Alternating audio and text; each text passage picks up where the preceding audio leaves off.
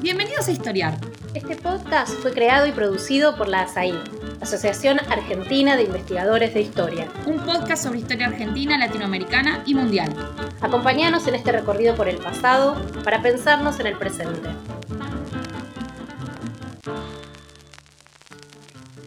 Bienvenidos y bienvenidas a un nuevo episodio de Historiar, el podcast de ASAI. Soy Magdalena Candiotti, soy investigadora de CONICET en el Reiniani y hoy los invito a sumergirnos en la historia de un país muy cercano, pero que a veces parece muy distante. Vamos a sumergirnos en la historia de Brasil. Y precisamente vamos a hablar de su nacimiento, entre comillas, de su independencia de Portugal, de la cual se conmemoran 200 años en este 2022, más precisamente el 7 de septiembre. Para hablar del complejo proceso de independencia, contamos con un invitado de lujo, el historiador João Paulo Pimenta. João Pimenta es profesor en la Universidad de Sao Paulo, es autor, entre otros libros, de la independencia del Brasil y la experiencia hispanoamericana, de El libro del tiempo, una historia social, y más recientemente de Independencia del Brasil, esto los estoy diciendo en español, pero están en portugués, y si no me equivoco también coordinó, acaba de coordinar un diccionario de la independencia del Brasil eh, con una colega. Así que bueno, eh, muchísimas gracias Joao por, aceptar nuestra invitación. Eh, y pensé que podíamos empezar un poquito más atrás en el tiempo que 1822, que estos 200 años, por lo menos hasta 1808, un momento de donde tenemos en Europa la invasión napoleónica, la invasión en la península y bueno, ¿qué pasó en ese 1808? Porque es importante para, para entender este proceso. Bueno, muchas gracias Magdalena por la invitación. Es un gusto estar acá y también con los que nos siguen en el podcast. Y bueno, hablando un poco de, de la historia de Brasil, que en muchos momentos, eh, de muchas maneras, es también la historia del Río de la Plata, la historia de Argentina. Es la historia de nuestro continente. En 1808 se produjo una cosa muy importante para el futuro de Brasil. Es que la corte portuguesa, que siempre estuvo en Lisboa, se fue a Brasil. Salió de Portugal a finales de 1807, huyendo de la guerra con los franceses. ¿sí? Pues hubo un cálculo político-militar en la corte portuguesa de que no sería posible enfrentar a los ejércitos de Napoleón Bonaparte que estaban produciendo, bueno, conquistas territoriales, verdadera, una verdadera revolución política eh, Europa.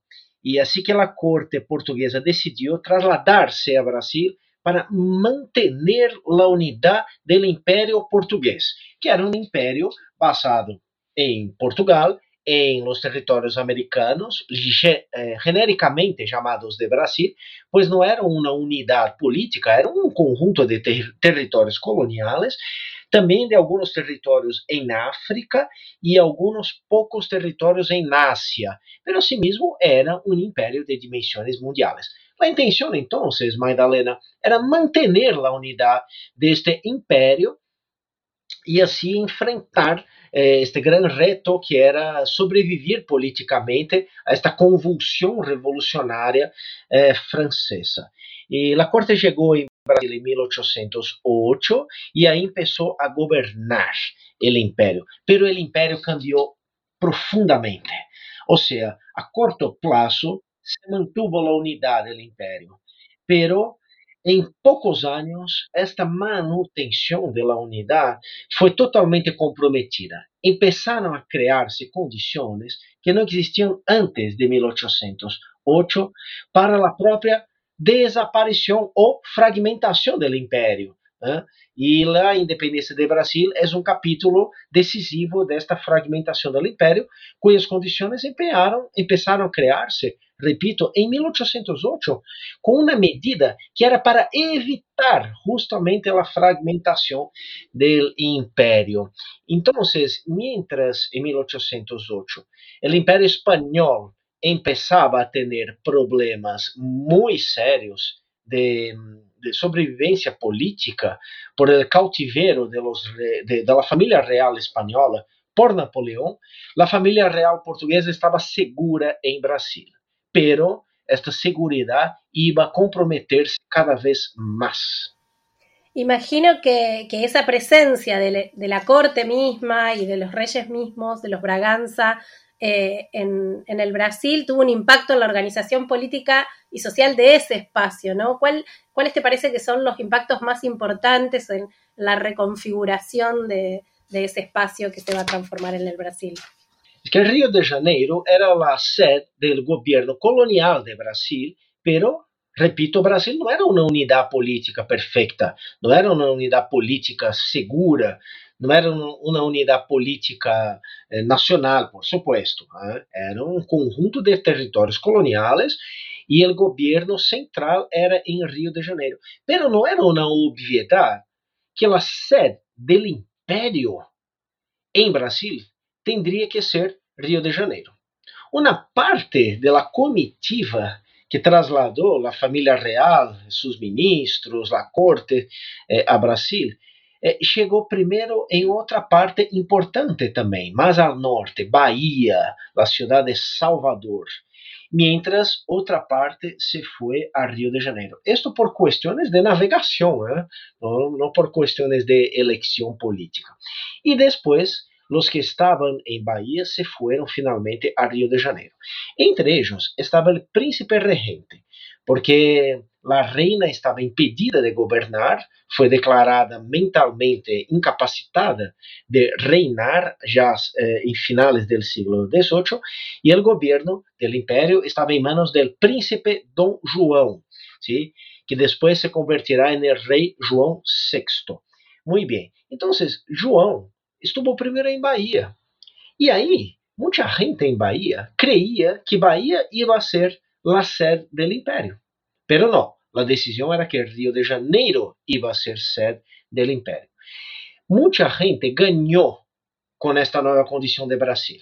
Então, comerciantes, eh, comerciantes incluso de escravos, comerciantes de género de abastecimiento, ¿sí? El, eh, un esbozo de mercado interno empezó a constituirse en Brasil, ¿sí? Eh, gente que vivía en, en Rio de Janeiro y que por sus servicios empezó a recibir títulos de nobiliarquía, de nobleza.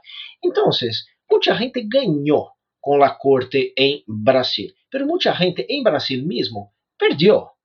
La gente que vivia em eh, partes mais distantes de Rio de Janeiro, em outras capitanias se chamavam estes espaços, mais ao norte, que sempre estiveram muito mais cerca eh, de, de, Europa que do sul de Brasil, e estas regiões tiveram que pagar novas taxas, novos impo impostos.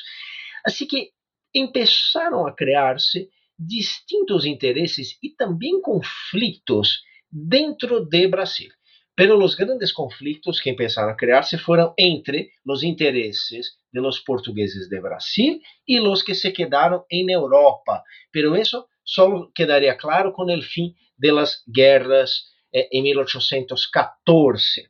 Bien, y mm, es importante, hay una idea general de que la corte en Brasil criou benefícios para Brasil, que a gente se quedou contenta e que foram, bueno, medidas de modernização do governo. Isso hubo um pouco, ¿eh? pero algumas coisas são importantes que se digam também. Que, por exemplo, luego que chegou a Rio de Janeiro, o príncipe João de Portugal, de Bragança, eh, uma política de extermínio de populações indígenas de Brasil que viviam cerca de Rio de Janeiro por questões de segurança, ou seja, política de matança, de destruição de pueblos originários que todavia viviam cerca de Rio de Janeiro. Uma outra dimensão violenta da presença da corte portuguesa em Brasil foi o aumento súbito da esclavitud.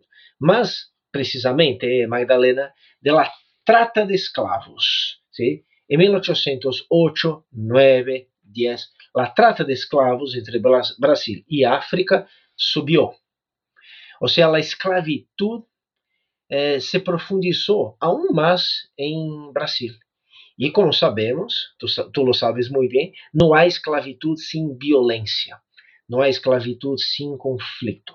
Ou seja, que a visão edulcorada desta presença que se supone modernizante, benéfica para os pueblos de Brasil de la corte, tiene que ser criticada eh, y bueno, hay que, que enfrentarse con, con, estos otros datos que ponen una realidad mucho más compleja. ¿eh?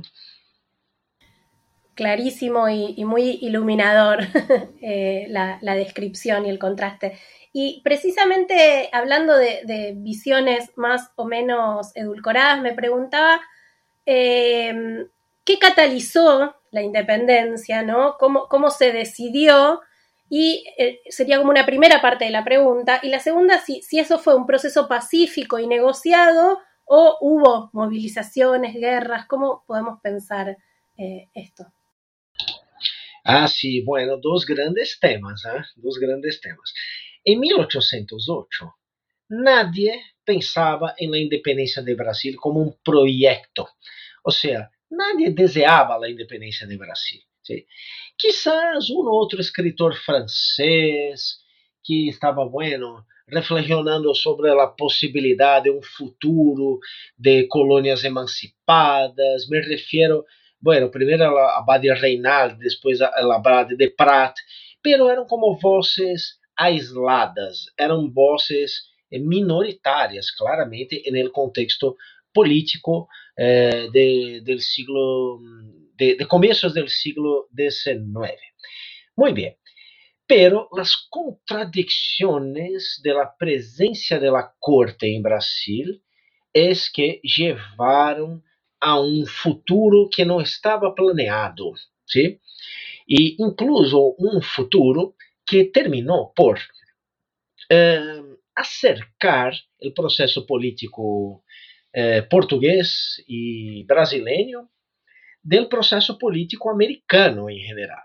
A corte em Brasil significou uma muito maior um, um muito maior, acercamento com os acontecimentos do continente de lo que se passava antes. Assim que as independências da Hispanoamérica, de muitas maneiras, influ, influíram em la independência de Brasil, que, repito, tendría que todavía crearse como um projeto político a começos do século XIX. Então, não havia este projeto. Pero as coisas começaram a cambiar, sobretudo com o fim da guerra em Europa. Em 1814 terminou a guerra em Portugal.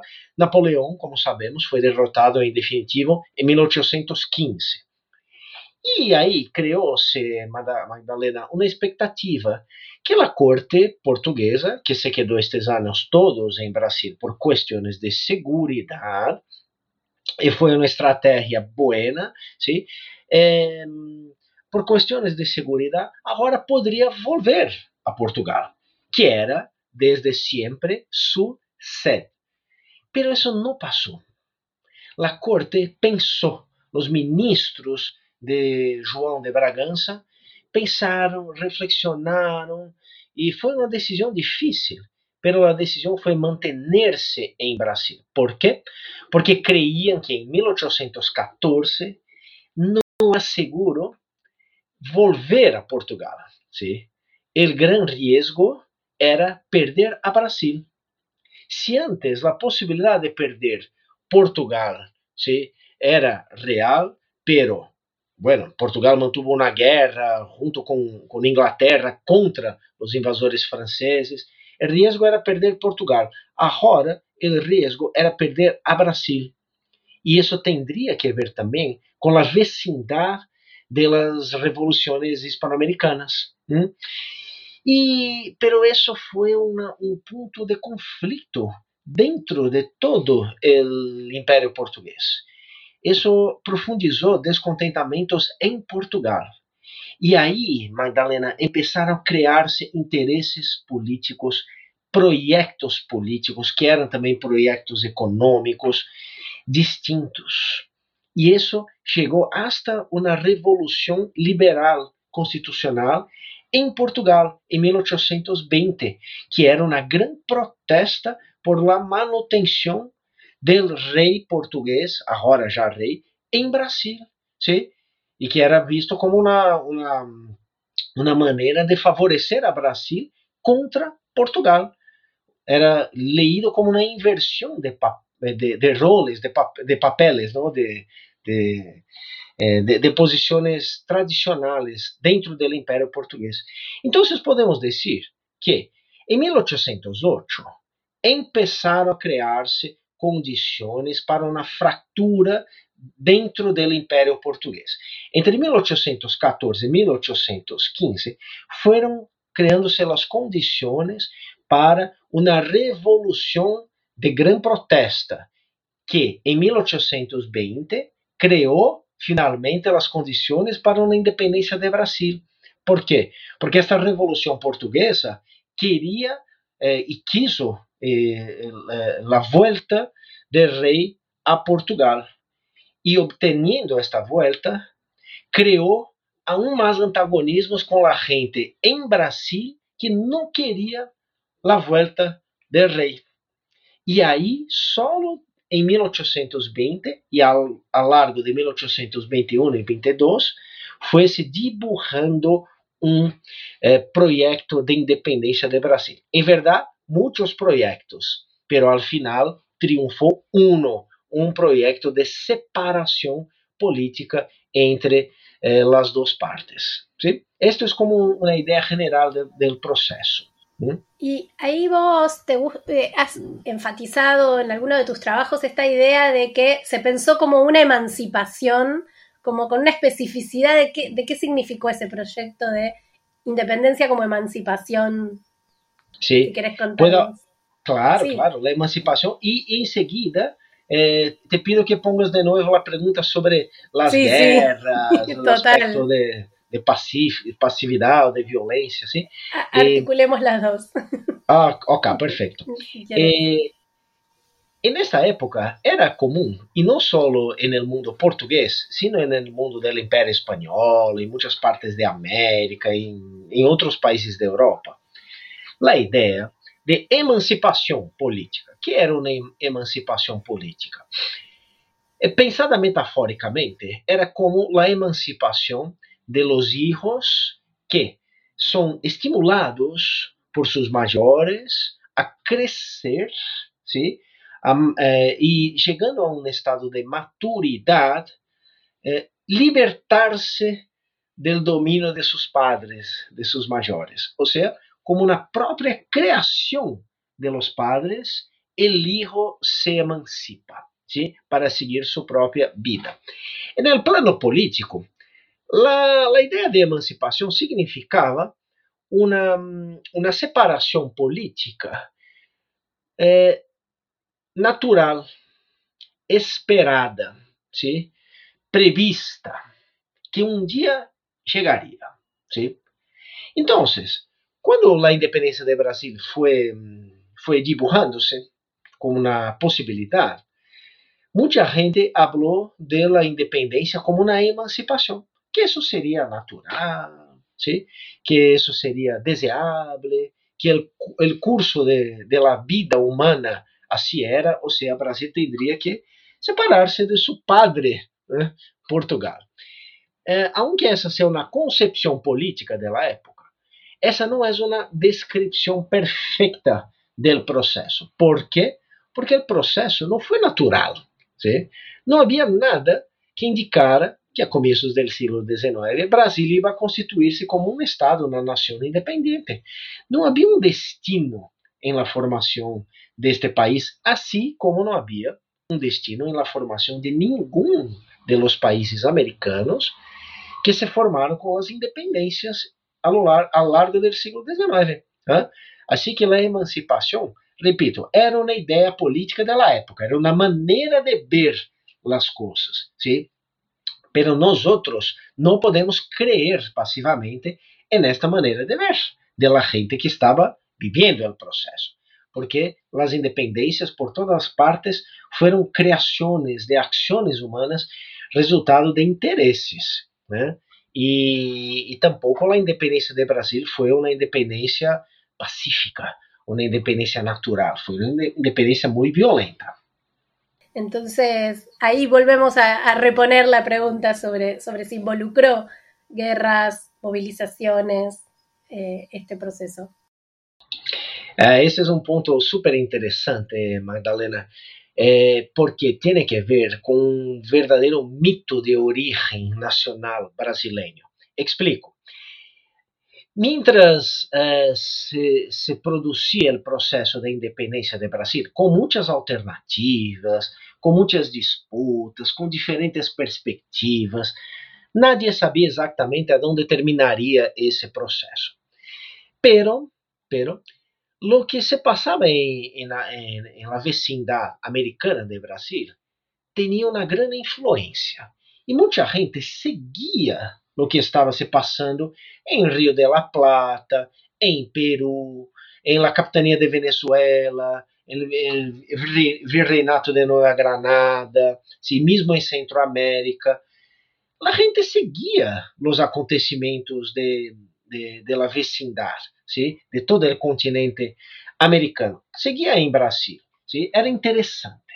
Bueno, y en los momentos finales del proceso de independencia de Brasil, empezó a surgir una versión de que Brasil estaba haciéndose independiente como una emancipación, ¿sí? y también como un proceso pacífico, um processo melhor, se suponia, que os processos eh, de Hispanoamérica. Por quê? Porque é um processo sem violência, um processo sem sangue, um processo sem os horrores da anarquia, todas as expressões da própria época, sem eh, destruição, sem os excessos democráticos. ¿sí? Então, a gente eh, hacía comparações com o que se passava em Hispanoamérica para dizer que o que se estava passando em Brasil era melhor e era mais, outra palavra da época, civilizado. ¿Sí? Era um processo superior. Pero esta era uma versão politicamente interessada da independência do Brasil, porque isso ponia por por debaixo del piso, como decimos acá en Brasil, ¿sí? la violencia del proceso. Entonces, aunque hubo guerras, aunque hubo enfrentamientos entre grupos, aunque hubo destrucción, muerte, esta versión creada por el propio proceso de independencia de Brasil, de un proceso pacífico, sin guerras, se convirtió a lo largo siglo XIX en una versión historiográfica em uma crença e em um mito nacional. O mito de que o brasileiro é um povo pacífico, é um povo a, a lo que não lhe gusta a guerra, é um povo que não é acostumado com conflitos. E Madalena, isso é um mito que sigue vigente todavia hoje. Há muita gente em meu país e em outros países que miram a Brasil como se fuera um país com estas características, lo que é totalmente ao revés da história. Os historiadores que observam que é a história de Brasil ao, ao largo de 200 anos e que foi incluso a história da independência, é, bem episódios, situações de conflitos, incluso a Primeira Guerra Nacional, de Brasil foi contra as Províncias Unidas de Rio de la Plata, que, bueno, mais ou menos em alguns casos se chamavam de Argentina, pero não era todavia a República Argentina, por supuesto, pero a expressão eh, já existia. Foi uma guerra, então, contra as Províncias Unidas, eh, com sede em Buenos Aires, entre 1825 e 1828. Uma guerra eh, de, de surgimento de Brasil. Pero la gente sigue diciendo que Brasil es un país sin guerra, sin conflicto y sin violencia, lo que es totalmente mentiroso. Clarísimo. Eh, y, y, como decís, eh, es, es, notoria estas reverberaciones contemporáneas que, que persisten, esta idea de, de, un pueblo calmo y de un pueblo alegre y donde eh, la, historia transcurre sin, conflictividad. ¿Puedo, hablar un, ratito más sobre eso? Es frecuente. Es frecuente hoy, en el siglo XXI, que mismo brasileños, o repito, extranjeros hablando de Brasil, al considerar alguna situación cualquiera, una crisis política, ¿sí? un, por ejemplo, un golpe eh, parlamentar como lo que hubo en 2016 acá en Brasil, la, la destitución de la presidenta de Brasil. Eh, bueno, episodios de conflicto, de enfrentamento social, político, que a gente considera isso como não passa nada. Né? Por quê? Porque Brasil sempre encontra uma solução. ¿sí? E este tipo de proyección del mito de origem de um país sem conflitos sobre acontecimentos eh, del tempo presente impossibilita a consideração da própria natureza destes acontecimentos. ¿sí? Esto tem impactos incluso em la, em la, en los análisis de conjuntura internacional, en el trabalho de la prensa, ¿sí? este peso de um mito de que em Brasil nada de muito sério se passa. Sí, y, pensando en, este relato, en el mismo proceso, en 1822, ¿no? Hay como una, hubo durante un tiempo, ¿no? Un consenso historiográfico en cierto sentido de la idea de que en, eh, hubo poca participación eh, popular y pocas consecuencias eh, para, para, transformaciones para los sectores populares en este cambio, en, este, en esta decisión de la independencia. Yo me pregunto, bueno, ¿realmente no hubo ninguna participación popular, africanos y afrodescendientes, esclavizados, libertos, indígenas, participaron de alguna manera o no, o, sectores populares también quizás de, de, origen portugués empobrecidos, participaron o no y eh, en todo caso, sino cómo, qué, cómo transformó su vida esta independencia, este proceso. Sí, es verdad que la independencia de Brasil no, es, no fue un movimiento político eh, protagonizado por sectores que podríamos chamar com algum cuidado de populares. Também nós outros historiadores eh, discutimos bastante que queremos dizer com popular, que queria dizer em la, la época segundo as, as hierarquias sociais do siglo XIX, pero, pero bueno, vamos a generalizar e, isso faz sentido. Então, não foi um movimento sobretudo popular, fundamentalmente popular. Não, não foi. ¿sí? Pero isso não quer dizer que não houve participação popular que não houve presença política de sectores subalternos, que não houve presença do pueblo. Sí, sí hubo. E isso, é, é, dizer isso, Madalena, não é uma questão política do presente, é uma constatação é, histórica. Há que mirar que passou com os acontecimentos, com os processos, descrevi-los para analisá-los. ¿sí? E quando descrevimos eh, estes acontecimentos em Brasil, percebemos claramente que sim, houve participação popular. Como? De distintas maneiras, e todas elas mais ou menos parecidas, eh, mais ou menos parecidas, com outras situações de, de Hispanoamérica também. Por exemplo, participação em la prensa, ¿sí? em los debates públicos que estavam crescendo estes debates, os espaços públicos em Brasil estavam crescendo, estavam profundizando suas discussões políticas e mesmo gente que não sabia ler ou escrever, por exemplo, escutava, hablava e hablava de política em las calles, ¿sí? Essa é uma dimensão importante, então la participación por la prensa, por los espacios públicos, por la discusión política. Y ahí tenemos bastante eh, documentación que nos muestra que en el proceso de independencia de Brasil, ahí sí estaban eh, eh, setores eh, del pueblo. Uma outra maneira foram justamente em las movilizações militares. Por quê?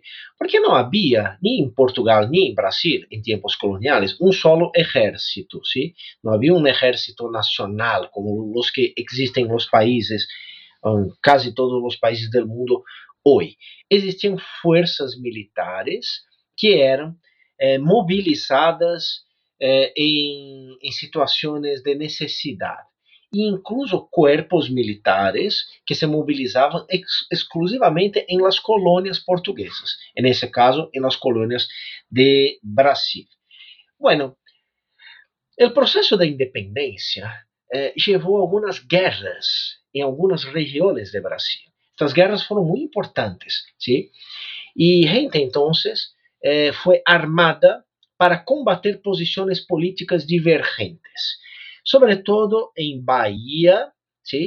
É, em Maranhão, outra província do norte bastante importante, em Piauí, uma província vecina a Maranhão, Pará, que hoje é um, um estado da região amazônica, e no sul, em la província cisplatina, a antiga Banda Oriental, que em 1821 havia sido incorporada ao Império Português e no processo da independência de Brasil estava dividida entre manter-se fiel a Portugal, entre eh, aderir ao Império de Brasil, que a independência criou, ou então a, eh, aderir às Províncias Unidas, ou mesmo formar um, um corpo político independente. E aí houve então guerras em todas estas partes. E que gente então pegou em armas? Bueno, la gente que se reclutaba antes, que eram pessoas pobres, ¿sí? Eh, eh, antigos esclavos, eh, poblações indígenas, ¿sí? era, era gente que, que lutava normalmente em outras situações. ¿sí? Assim que houve participação popular porque houve novas oportunidades em meio de uma política novedosa, com alternativas de futuro, com projetos em disputa e com poderes políticos em crises, com autoridades políticas sendo contestadas por todas partes, houve incluso oportunidade, Magdalena, que este pueblo em armas, que não era um solo pueblo, sino muitos pueblos, eh, vislumbrara em las guerras de independência também possibilidades de obter seus próprios interesses. Seus interesses, por exemplo, de los indígenas por, por propriedade de armas, ¿sí? de antigos esclavos por eh, condições melhores no mundo de los libres. E assim também este é um tema bastante documentado e que sigue sendo estudado. Ou seja, em síntese, a independência do Brasil não foi popular, pero la participación popular fue sí muy importante y hay que subrayarla. Este es el podcast de ASAIG, la Asociación Argentina de Investigadores en Historia. Te invitamos a asociarte y a seguirnos en las redes, en Twitter, en Facebook e Instagram. Toda la información sobre la asociación la puedes encontrar en nuestra página asaig con h final .org.ar. Te esperamos todos los sábados con un nuevo episodio de Historiar sobre los grandes temas de nuestro pasado, abordados por especialistas e historiadores profesionales de manera cordial pero rigurosa. Seguimos con nuestro episodio de hoy. Dijiste dos cosas que me parecen interesantes para pensar, ¿no? Dijiste, no había destino, ¿no? Brasil no era un destino, no estaba escrito que, se iba a constituir eh, este país independiente. Eh, y también recién explicabas algo que para la historiografía que se ha renovado mucho es importante, esta idea de las diferencias entre pensar en un pueblo y muchos pueblos, ¿no? Algo que, aquí en Argentina también se ha trabajado, que ha trabajado mucho Noemi Goldman, eh, etcétera. Y en ese sentido, eh, también algo que debatió la historiografía argentina y que debaten en general las historiografías es si las naciones preexisten a la formación de estos estados independientes, ¿no? Si son unas naciones las que se emancipan de ese yugo o son un producto de ese proceso de independencia. Entonces, te quería preguntar, para el caso de Brasil, ¿se puede pensar que eh, en, parte lo respondiste, pero quizás lo podemos hacer más explícito, si preexistía una nación brasileña al momento de la independencia o eh, la creación de una identidad y una idea de pertenencia brasileña es una creación, de un resultado de ese proceso. Bueno, no tenemos dudas. La nación no preexistió ¿eh? A la independencia. La nación no estaba en el mundo colonial, ¿sí? Y los trabajos de, de José Carlos Chiaramonte ya lo mostraron muy bien hace unos 20, Exacto. 30 años, ¿no? Y eso es válido para toda todas las partes en nuestro continente, incluso en Brasil. O sea, la independencia de Brasil, así como la del Río de la Plata, la independencia de Venezuela, la de, independencia de Nueva Granada, la creación de Colombia, no fueron movimientos nacionales, no fueron eh, resultado de fuerzas nacionales, no fueron resultado de nacionalismos, de luchas entre nuevas naciones que buscaban libertarse y la vieja nación dominadora. Ninguna independencia de América fue eso. Ni la de Estados Unidos, ¿eh? a finales del siglo XVIII. Uh, pero, pero, eso no, no quiere decir que no hubo dinámicas nacionales en estas independencias, incluso en la independencia de Brasil. que estoy llamando de dinámicas nacionales? Son más bien dinámicas identitarias, ¿sí? Son juegos identitarios, son eh, cambios identitarios que tienen que ver con la, la construcción de proyectos políticos y de proyectos de futuro. Ou seja, mientras cambiava a política e a gente pensava em novas formas de organização eh, em novos espaços do poder, ¿eh? mientras a gente hacía todo isso, a gente também ia manejando identidades que eram cada vez mais identidades políticas, ou seja, reconhecimentos coletivos segundo ideias de futuro, segundo ideias de sociedade, segundo ideias de poder e segundo interesses de poder. ¿sí? Então, Magdalena, eu digo, a independência de Brasil não foi resultado de uma luta nacional ou de uma nação pré-existente, do desenvolvimento de uma nação pré-existente. Não, esta é uma mitologia nacional brasileira que, uma vez mais, acerca Brasil de outros países do século XIX, quase todos com suas mitologias que são muito semelhantes, a pré-existência de la nação. Pero isso não quer dizer que la nação não fuera um fenômeno importante do processo de independência. ¿sí? La nação em Brasil se foi criando mientras se eh, hacía la, la independência seria um equívoco também exagerar ao revés a crítica à pré-existência da nação e dizer que a nação é uma criação posterior do Estado por meio do nacionalismo. Isto para eh, eh, acordar acordarnos de la fórmula clássica de Eric Hobsbawm, ¿sí? Las naciones son creaciones de los estados por medio de los nacionalismos. Eso tampoco se pasó en Brasil. ¿eh? La nación fue una creación de la independencia, pero una creación de golpe. Las condiciones para el surgimiento de una nación, de una nacionalidad brasileña, fueron creadas por la independencia. ¿Y de qué manera? Por las dinámicas identitarias que eran parte de los juegos, de los enfrentamientos políticos. Assim que estudar a independência de Brasil é estudar também a criação de condições para o surgimento desta nacionalidade. ¿sí?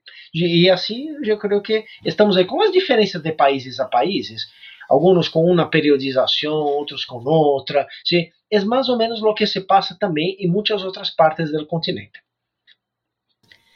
Buenísimo. Y ahí también pienso que tiene un rol o, una singularidad para marcando estos contrastes quizás con, el resto del contexto, y, vos lo señalabas antes, que eh, Brasil se independiza, pero se organiza como una monarquía, ¿no? Como un, nuevo eh, imperio, a diferencia de las repúblicas circundantes. Entonces, eh, quería saber si nos podías contar un poco cómo es esa organización, cómo, cómo se autoorganiza, cuáles son los desafíos inmediatos que asume esa nueva monarquía y, más en sentido amplio cómo, cómo se distancia o qué rol juega esta distancia con el resto del contexto hispanoamericano.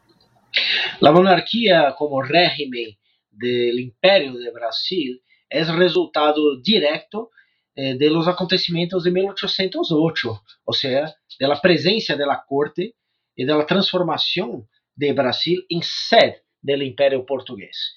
Así que la, eh, la lucha política de la independencia fue fuertemente basada, Madalena, en la tradición eh, y en los intereses eh, monárquicos, ¿sí? Mesmo quando la gente tenía distintas concepciones de política, convergia en la defensa de una monarquía. ¿eh? Pues la monarquía creó bases en Brasil, ¿sí? incluso en un gobierno de Brasil antes de la separación con Portugal, ¿sí? que fue este gobierno desde 1808 eh, y hasta, hasta la independencia. Pero, pero eh, esta, esta monarquía no fue una, una concepción absoluta en el proceso de independencia. Hubo proyectos republicanos también. Hubo incluso una revolución republicana antes de la independencia de Brasil, en Pernambuco, otra provincia al norte, en 1817, y una revolución con algunas conexiones con Río de la Plata, con Hispanoamérica. La revolución de Pernambuco fue derrotada por la corte portuguesa, ¿sí? por un ejército portugués de Brasil. Y fue duramente con mucha violencia, fue reprimida en 1817, pero mostró que havia também projetos republicanos em las partes de Brasil. ¿sí? Así que a independência de Brasil não foi absolutamente monárquica, ¿sí? pero foi, eh, sobretudo, maioritariamente monárquica. ¿eh? E por que isso distingue a Brasil de outras partes de, la antigua Hispanoamérica? Bueno, como, como tú sabes muy bien, Madalena, también hubo proyectos monárquicos en Río de la Plata, por ejemplo, ¿no? Y el hecho de que algunas, ¿sí? El hecho de que algunas soluciones hayan sido las victoriosas de la historia, no nos autoriza a, a considerarlas como si fueran destinos de la historia, como si fueran las únicas posibilidades, ¿sí? Al final, sabemos, Brasil se quedó como la única monarquía del continente, aunque hubo una experiencia monárquica en México también por algunos meses. Y durante algunos meses hubo dos imperios monárquicos en América, el imperio brasileño y el imperio mexicano. El imperio mexicano eh, empezó un poco antes. Así que esta diferencia de una monarquía entre repúblicas no, no debería ser una, un estímulo al aislamiento de las historias, sino um estímulo a considerar as distintas soluções da história como parte de reciprocidades, de relações, pois uma, uma de, las, que explica esta força de uma tradição monárquica em Brasil, mais allá da presença da corte desde 1808, foram os exemplos de las repúblicas que estavam surgindo em Hispanoamérica, que foram tomadas como exemplos negativos, como paradigmas negativos. Ou seja, podemos dizer que a monarquia em Brasil é resultado em parte das repúblicas em la antigua eh, América Espanhola. ¿Sí? ¿Hace sentido eso? Totalmente, y en parte un poco lo hablamos hace unas semanas eh, en, en, un episodio sobre estas repúblicas del Nuevo Mundo que discutía Hilda Sábato, y es interesante, como decías, no pensar solo como contraste, sino como un diálogo y una experimentación que se está llevando a cabo contemporáneamente y donde estas élites están tratando de eh, ver cuáles son las opciones posibles en sus contextos, pero también deseables, y, en ese sentido me parece que gana mucho eh, tanto las repúblicas hispanoamericanas pensando en Brasil y, eh, las nuevas naciones hispanoamericanas incorporando en su historia a Brasil y Brasil dialogando con estos procesos hispanoamericanos. Eh, entonces esa especificidad no, significa aislamiento, como vos recién, señalabas. Em, y pensaba, si tuvieras que eh, pensar, Joao, cuáles son los desafíos o, describir, explicarles a nuestros oyentes cuáles son los desafíos principales que quedaban abiertos para este país independiente, ¿no? monárquico y esclavista, para aunque sea eh, hasta, hasta la República que va a ser eh, instaurada en 1889. ¿Cuáles te parece que son los principales desafíos que, que le quedaban? Quando pensamos em desafios de uma sociedade, é, sempre temos que, que considerar que aquela sociedade, aunque seja um corpo, é, tem distintos interesses. Né? Tiene dinámicas internas, tiene sus, sus divisiones, y era así eh, a comienzos del siglo XIX. O sea, las expectativas de unos ni siempre eran las expectativas de otros. ¿sí? Los deseos, las demandas, las necesidades siempre fueron bastante desiguales em sociedades complejas, como as nuestras e como eram as del, del siglo XIX. Né? Assim que Es interesante como tenemos una tendencia, yo creo, en nuestro presente, a mirar a la historia como responsable por eh, algunas cosas que somos hoy. Y así es, por supuesto.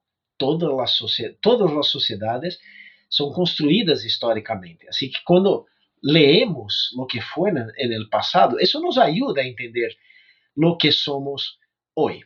Pero, pero a tendência a pensar este futuro como uma construção permanente, esta tendência a considerar que as pessoas em uma sociedade são senhoras de seu destino, podem fazer eh, um futuro melhor, não estava todavia bem consolidada a começos do século XIX. Né? Eh, e havia gente pensando isso. ¿sí? Em Brasil, em Rio de la Plata, em outras partes do continente. ¿sí? E essas, essas pessoas, sim, eh, nos oferecem eh, demandas, nos oferecem sonhos, nos oferecem eh, parâmetros de consideração de quais foram as coisas que efetivamente se conquistaram, as que não se conquistaram, os problemas em aberto, ¿sí? Eh, pero se, ten, se temos que respeitar a história como ela foi, temos que respeitar também a gente que não estava pensando que ia ser por exemplo, Brasil 200 anos depois da independência. ¿sí? A gente vive segundo suas necessidades do presente, é assim. ¿no? Y de mi parte, de mi parte, yo creo que eh, el surgimiento de la nacionalidad brasileña podría haber sido de algunas maneras un poco distintas. Para mi gusto personal de ciudadano brasileño y de ciudadano del mundo. ¿sí? Si, si yo tuviera esta una fantasía, ¿no? la posibilidad de cambiar cosas en, en el pasado, eu tentaria cambiar algumas coisas que foram hechas em nos últimos 200 anos, ¿sí? ou melhor, há 200 anos. Pero eu creio que as coisas mais interessantes, mais importantes, tendríamos que cambiar em um passado mais recente, ¿sí? Ou seja, segundo minha visão de meu país, os principais problemas, aunque tenham algumas relações com a independência, incluso com o passado colonial, são resultado de desarrollos ou de falta de desarrollos mais recentes. ¿sí? E eh, me parece importante, Madalena, eh, separarmos um pouco ¿no? os desafios de uma época de los desafios de nossa época. E assim mesmo, o que eu consideraria os desafios de minha época para meu país são considerados irrelevantes por milhões de brasileiros. ¿sí? Entonces, por ejemplo, para mí es una vergüenza el racismo, evidentemente. Eso tiene que ver la historia de la colonización. ¿sí? El racismo es un crimen, es una vergüenza, es una cosa horrible, E aí estamos em uma herência colonial eh, que não foi eh, resuelta, quizás foi profundizada por la independência do Brasil. Ok. Pero aí também o problema da desigualdade social, ¿sí?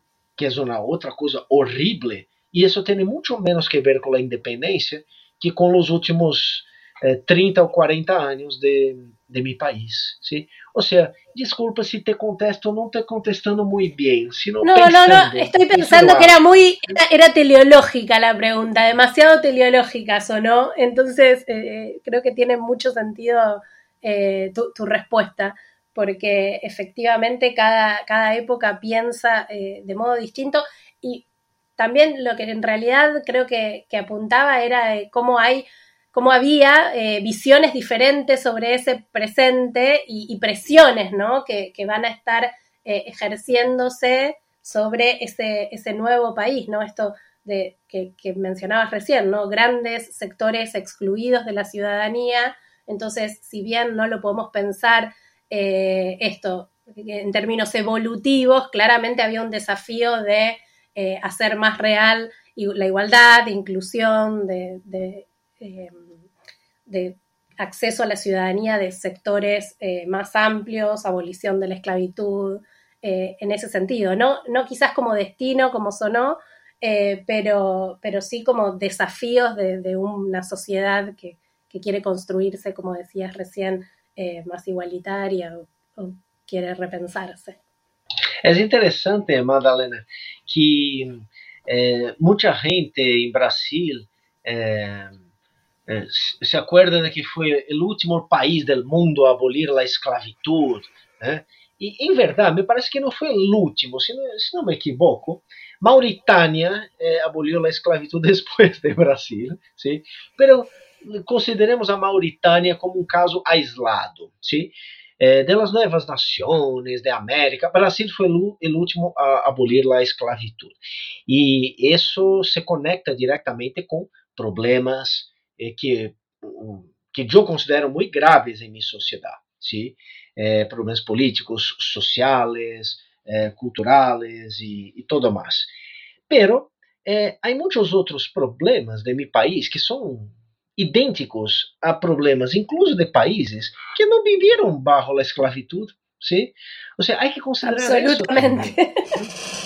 eso. y, o sea, eh, la, la, sombra del pasado puede estar en pasados más recientes, eh, ni siempre en los pasados los más pasados, los más lejanos posibles, ¿no?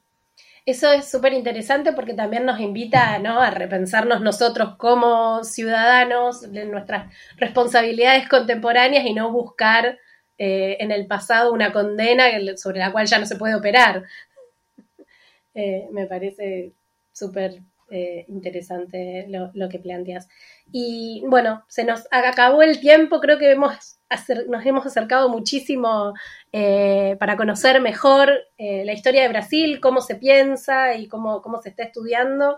Y, y, nada, no sé si querías hacer alguna reflexión final, Joao, algo que, que, haya quedado pendiente, que quieras señalar o, Não, só queria subrayar, Magdalena, agradecendo uma vez mais a invitação, a oportunidade de falar para um público argentino, aunque acá seja uma charla contigo também, excelente, ¿sí?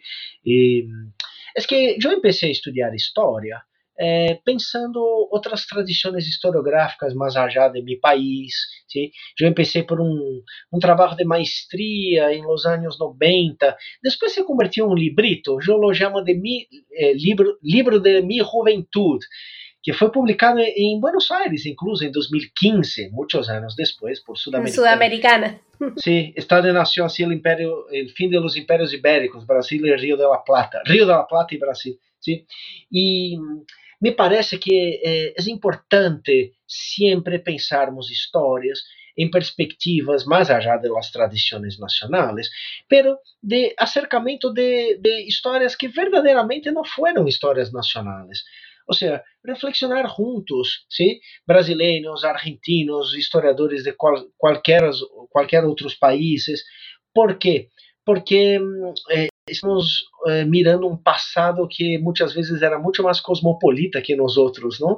Que estamos todavia sempre estudando alguns temas, os estudantes eh, da enseñança básica, eh, muito mais com a história de seus países. Queria de, deixar registrado que é sempre uma satisfação volver a mis orígenes e, e, pensar junto com historiadoras e historiadores argentinos.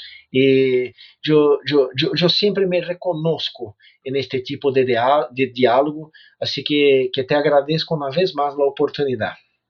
No, los agradecidos, los soy yo y, y, es la Asociación Argentina de Investigadores en Historia. La verdad que ha sido un placer escucharte.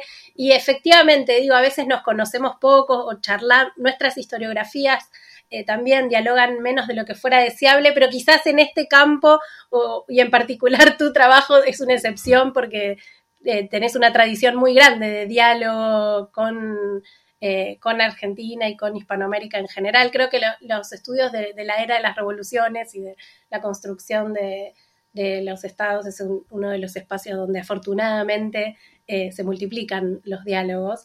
Así que, bueno, eh, agradecerte muchísimo la, participación, invitar como siempre a nuestros oyentes a, a googlearlo, a Joe Paulo Pimenta y a leerlo. Eh, hay muchísimos artículos disponibles, acceso libre y también, eh, como comentábamos recién, está el libro publicado en Sudamericana, publicado en Buenos Aires, por lo cual eh, no es fácil de conseguir, pero se puede conseguir. Así que los invitamos a buscarlo. Y bueno, nos despedimos hasta la semana próxima, que nos vamos a encontrar con un nuevo episodio de Historiar, el podcast de Asaí. Hasta luego.